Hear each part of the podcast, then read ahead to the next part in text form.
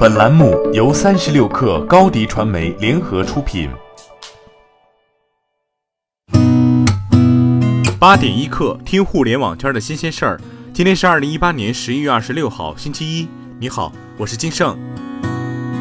盒马先生 CEO 侯毅上周六再次就标签门事件作出回应，他说：“错了就是错了，盒马诚恳地向消费者道歉，不回避问题，积极承担责任。”标签门源于十一月十七号，有消费者爆料称，盒马鲜生上海大宁店工作人员在整理胡萝卜柜台时，将前几日的标签撕下，换上当日打印的标签。随后，这名涉事员工被门店开除。微信官方店坐落在广州 TIT，只对腾讯员工及访客开放，只卖微信周边产品，比如微信定制版 iPhone 手机壳、大黄脸表情 T 恤等等，充满文艺范儿。日前，We Store 一口气推出三把雨伞，介绍称，其中一把折叠晴雨两用伞可遮挡高达百分之九十八的紫外线，伞骨的材质比一般市面上都要结实，能抵挡五级风雨，用久不会变形。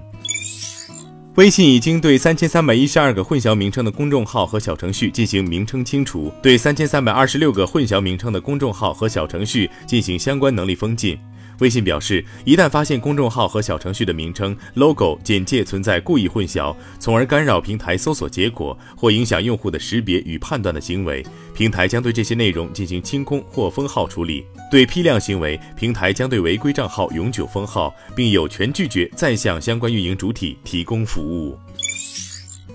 智联招聘调研显示，在拒签 offer 的应届生中，有百分之二十九点二七因为工作内容没兴趣，百分之二十八点九三因为工资给的不够，还有一批觉得工作地点不理想，甚至待价而沽的。另外，智联还评选出了最受大学生关注雇主，分别是爱奇艺、华为、顺丰、万科、星巴克、百度、联合利华、腾讯、网易、中国平安。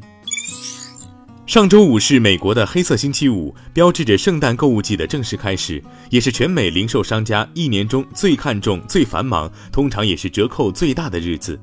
恰逢北极寒流来袭，包括纽约、康州、新泽西在内的美国东北部地区天气寒冷，气温约在零下五度，严重影响了民众去百货中心线下购物的热情。不过，美国的黑色星期五仅仅是感恩节到圣诞节的节日消费季的开始。感恩节是每年十一月的第四个星期四，因为今年十一月第一个星期四就是十一月一号，所以今年的节日消费季是史上最长。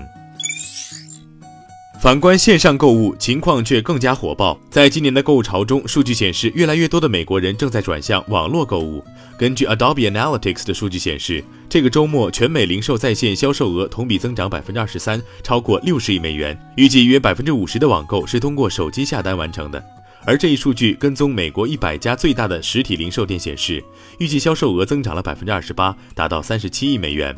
亚马逊则宣布，亚马逊消费者在黑色星期五大促中购物的数量已经达到了创纪录的水平，仅用了九个小时就打破了去年黑色星期五全天的商品销量记录。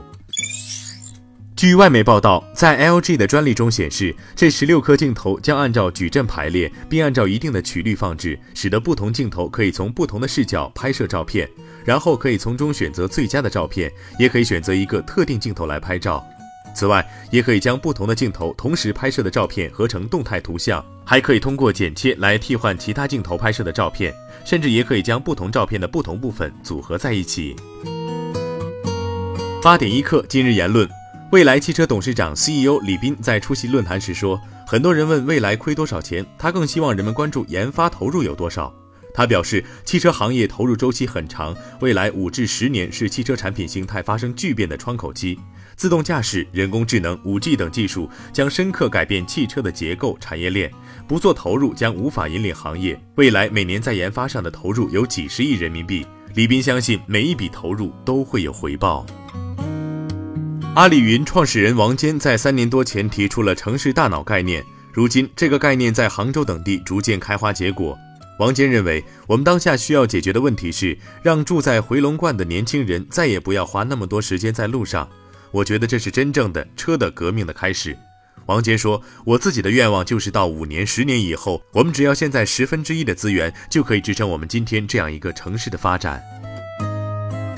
三十六氪 WISE 二零一八新商业大会再起风云，七大专场、十大领域、百位新商业领袖、千家新经济代表公司、万亿市场估值。二零一八年十一月二十七号、二十八号，北京国际会议中心，让我们同时代前沿者一起纵谈新经济，共探新商业，迎接新未来。